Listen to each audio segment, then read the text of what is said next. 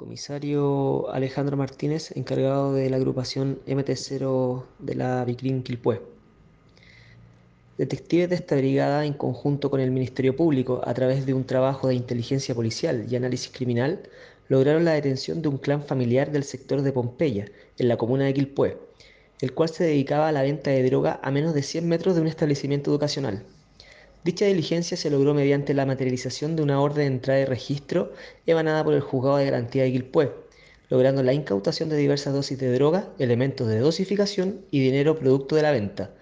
Los detenidos, por instrucción del fiscal de turno, fueron puestos a disposición del Juzgado de Garantía de Quilpué.